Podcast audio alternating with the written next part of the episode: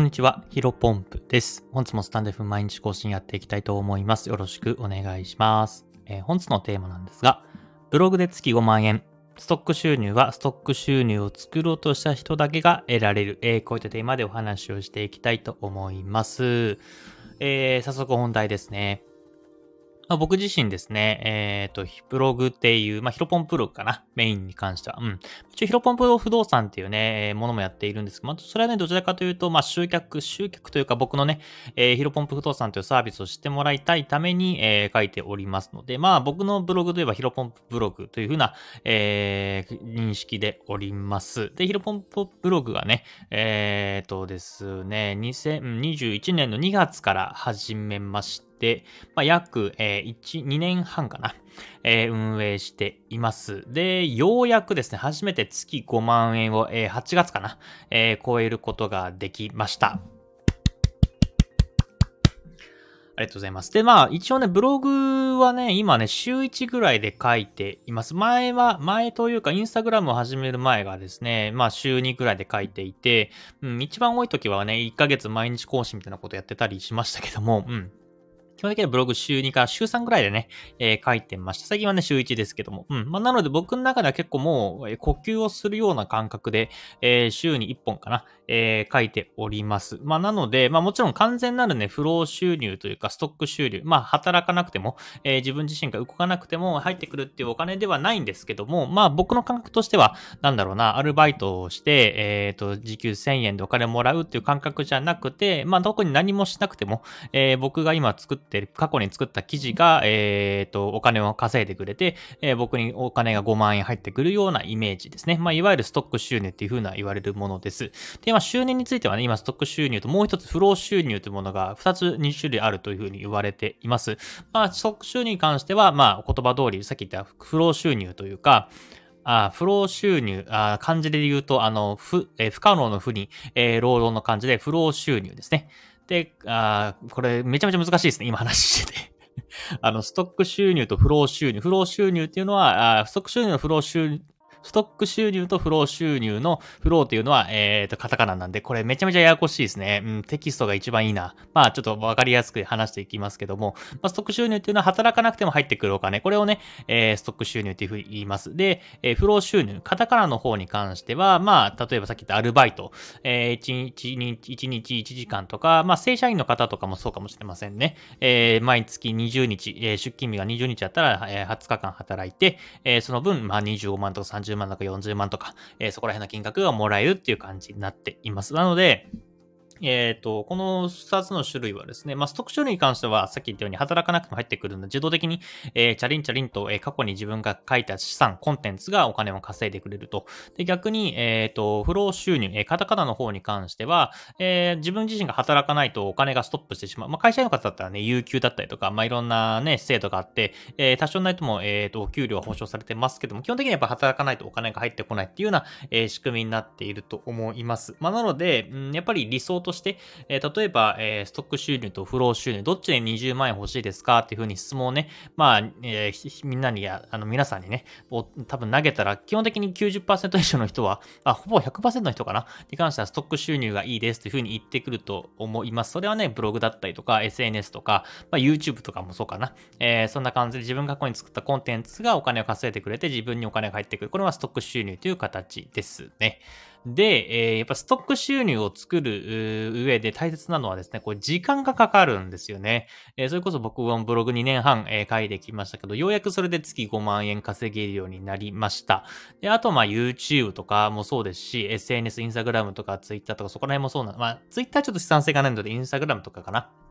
うん。えそこらに関しては、まあ、過去に作った自分のコンテンツが引き続き YouTube だったら再生してくれたりとか、えー、インスタだったら引き続き見てくれたりとか、TikTok だったら、うん、そうですね、引き続き、えー、っと、再生回る動画が回るみたいな感じで、えー、っと、自分のコンテンツというか資産をね、作る必要があります。なので、めちゃめちゃ時間がかかるんですけども、えー、だから結局ね、みんな SNS とか、まあ、ブログとかやり始めても、結局お金稼げなくて、えー、挫折してしまう。だったら、まあ、えー、フロー収入、カタカナの方、まあ、アルバイト、まあ、アルバイトじゃないですけど、正社員とかそういった本業の方を、えやった方がいいなというふうに思う人もたくさん多いと思うので、やっぱり皆さん不労収入というか、うん、まあそういう働い、働いてお金を得るみたいなところに行きがちです。まあ、僕自身も例外じゃなくて、やっぱりブログをやるだけだとね、そのブログだけで、えっ、と、完全に家賃とか、毎月の食費とか、そこら辺はね、賄えなかったんで、まあ自分自身もクライアントさんのお仕事させてもらっていますけども、やっぱりここら辺はストック収入を作ろうといういうな覚悟を持たないと、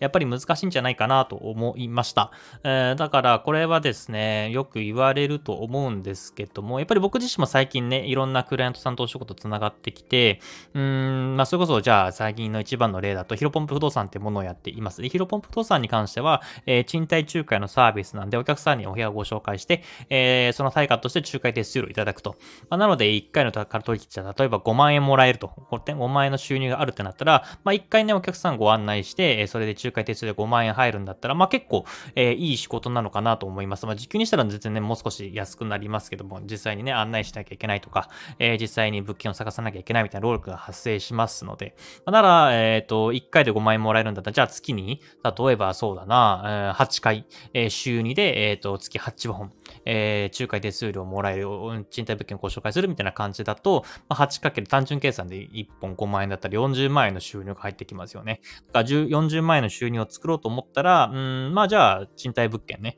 えー、たくさん紹介するみたいな感じでお仕事を取っていくっていう人が多いと思います。ただ、えー、不動産の賃貸仲介に関しては明らかに、えー、不労収入、カタカナの方ですね、えー、不労収入の形になりますよね。うん。